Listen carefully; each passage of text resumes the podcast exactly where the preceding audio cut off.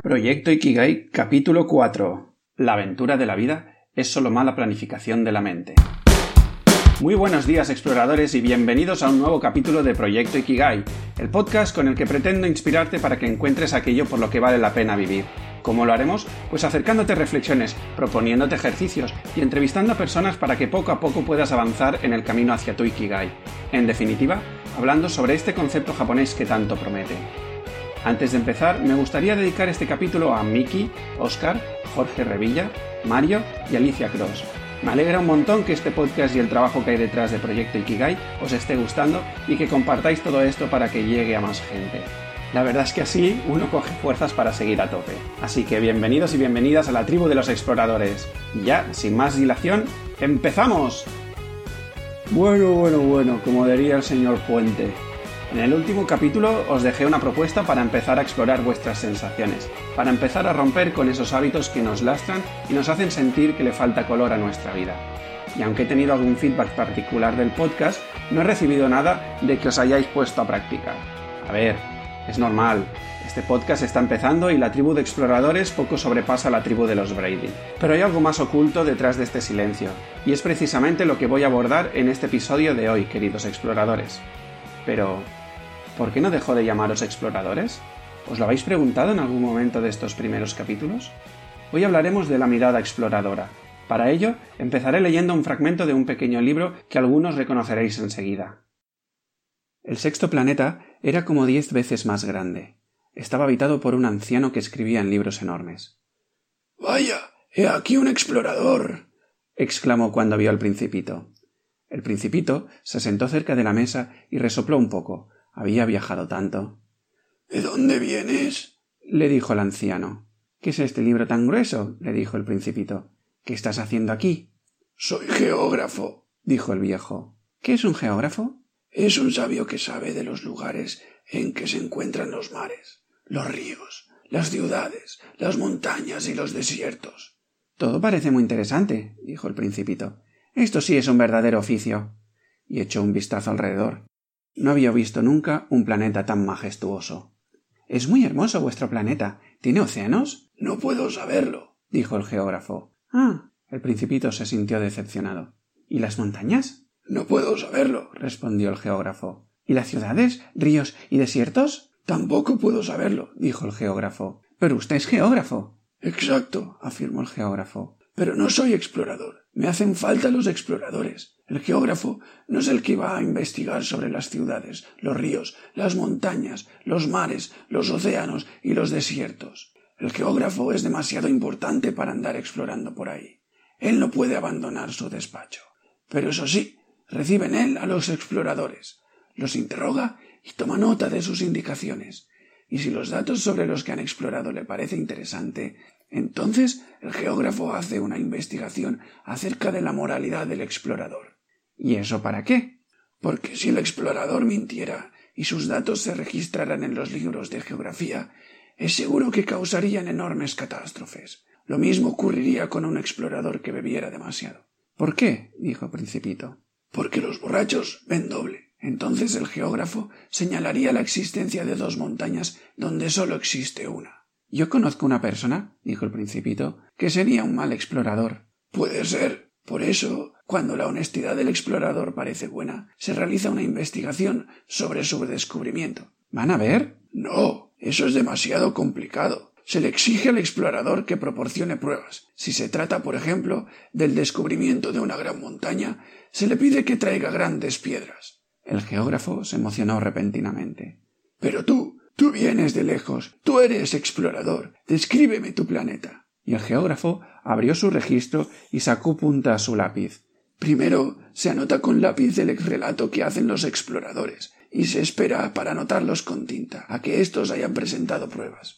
Bueno, empieza, dijo el geógrafo. Oh, mi planeta, dijo el principito. No es muy interesante, es muy pequeño. Tengo tres volcanes, dos volcanes en actividad y un volcán extinguido. Pero uno nunca sabe. Uno nunca sabe, dijo el geógrafo. También tengo una flor. Las flores no las anotamos, dijo el geógrafo. ¿Y eso por qué? Es lo más bonito. Porque las flores son efímeras. ¿Qué significa efímeras? Las geografías, dijo el geógrafo, son los libros más preciosos entre todos los libros. Nunca envejecen. Es muy extraño que una montaña nunca cambie de lugar, ni un océano se quede sin agua. Nosotros solo escribimos acerca de cosas eternas. Pero los volcanes apagados pueden despertarse, interrumpió el, el principito. ¿Qué significa efímeras? El hecho de que los volcanes estén apagados o en actividad es igual para nosotros, dijo el geógrafo. Lo que cuenta es la montaña en sí. Esta no cambia. ¿Pero qué significa efímeras? repitió el principito, que nunca había renunciado a una contestación una vez que había formulado la pregunta. Significa hallarse amenazado por su próxima desaparición. ¿Mi flor está amenazada de próxima desaparición? Lo más seguro. Mi flor es efímera, se dijo el principito, y no cuenta más que con cuatro espinas para defenderse del mundo, y yo la he dejado absolutamente sola. Aquel fue el primer movimiento de arrepentimiento, pero armándose de valor preguntó ¿Qué me aconseja visitar? El planeta Tierra, le respondió el geógrafo. Tiene buena reputación. Y el principito se fue hacia el planeta Tierra, pensando en su flor. Efectivamente, se trata del principito de, a ver si lo digo bien, Antoine de Saint-Exupéry. He elegido este fragmento para lanzarte la siguiente pregunta.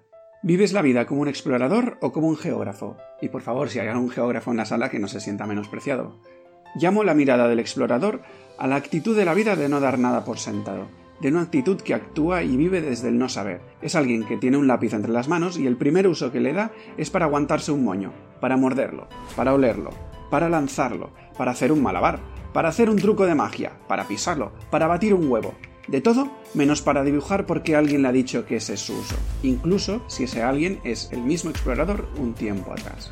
La antítesis de lo que yo llamo explorador sería lo que en el fragmento del libro aparece como el geógrafo, alguien que sin explorar nada por sí mismo se cree las noticias que le llegan sin salir de su zona de confort. No experimenta las cosas, puede juzgarlas verificando la fiabilidad del propio explorador, alguien que en teoría lo sabe todo, pero que en la práctica nunca ha disfrutado del aroma de una flor.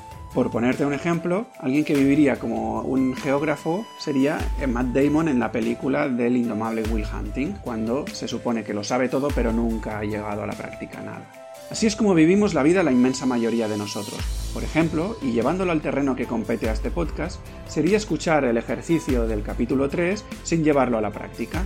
O lo que es más grave, basarnos en una vivencia pasada para no hacer algo. En plan, hice un ejercicio similar en el pasado y no me sirvió de nada. O lo hice hace años, voy a recuperar lo que escribí o viví entonces. Como si no hubiese pasado el tiempo y te valiese lo del pasado. Un explorador sabe que la vida es dinámica, que todo cambia en cada instante, por eso no tiene sentido boicotearse con la mirada de un geógrafo. Hay que instalarse en la frescura de un explorador. Y todos sabemos cómo hacerlo, porque todos hemos sido exploradores, solo que nos hemos olvidado. ¿Aún no sabes cuándo fuiste un explorador? Sí, cuando eras ese niño o esa niña que no sabías nada y no te importaba saber o no saber.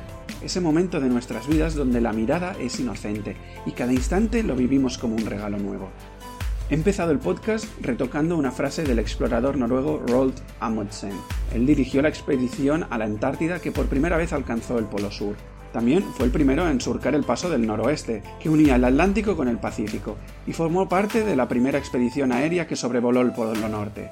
Él dijo, la aventura es solo una mala planificación. Podemos pasar la vida planificando cada siguiente momento. Yo lo he hecho. A lo largo de los años comprobarás que la planificación pocas veces se cumple. Y mientras tanto, uno se va frustrando por el camino.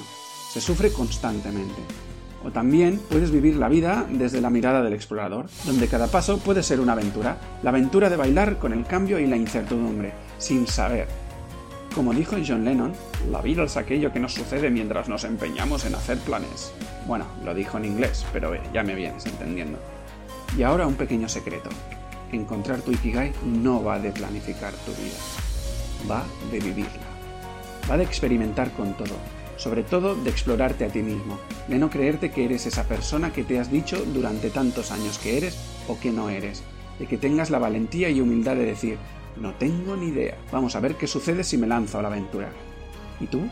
¿Qué vas a explorar hoy? Bueno, si has llegado hasta aquí quiero darte las gracias por acompañarme en este cuarto episodio de Proyecto Ikigai el podcast. Como ves, hoy hemos puesto un poco de teoría sobre lo que tendría que ser tu actitud para con este podcast. Aquí se trata de explorar, se trata de no dar nada por sentado, se trata de que te lances, pruebes y mires qué sucede. Porque no tenemos las respuestas, simplemente podemos hacernos las preguntas y ver qué sucede en cada instante. Así que, como seguíamos diciendo en Telecos, no me mires, únete. Espero que te haya gustado este capítulo y si es así te estaré eternamente agradecido si te suscribes o lo compartes por tus redes e incluso si lo valoras con 5 estrellas. Así será más fácil que localicen nuestra tribu. Ampliaremos esta familia de exploradores y conseguiremos que cada vez más personas encuentren su Ikigai. Yo, a cambio, seguiré publicando de forma regular y periódica, e incluso te daré las gracias personalmente en los próximos episodios. Exploradores, seguimos en la aventura de la vida.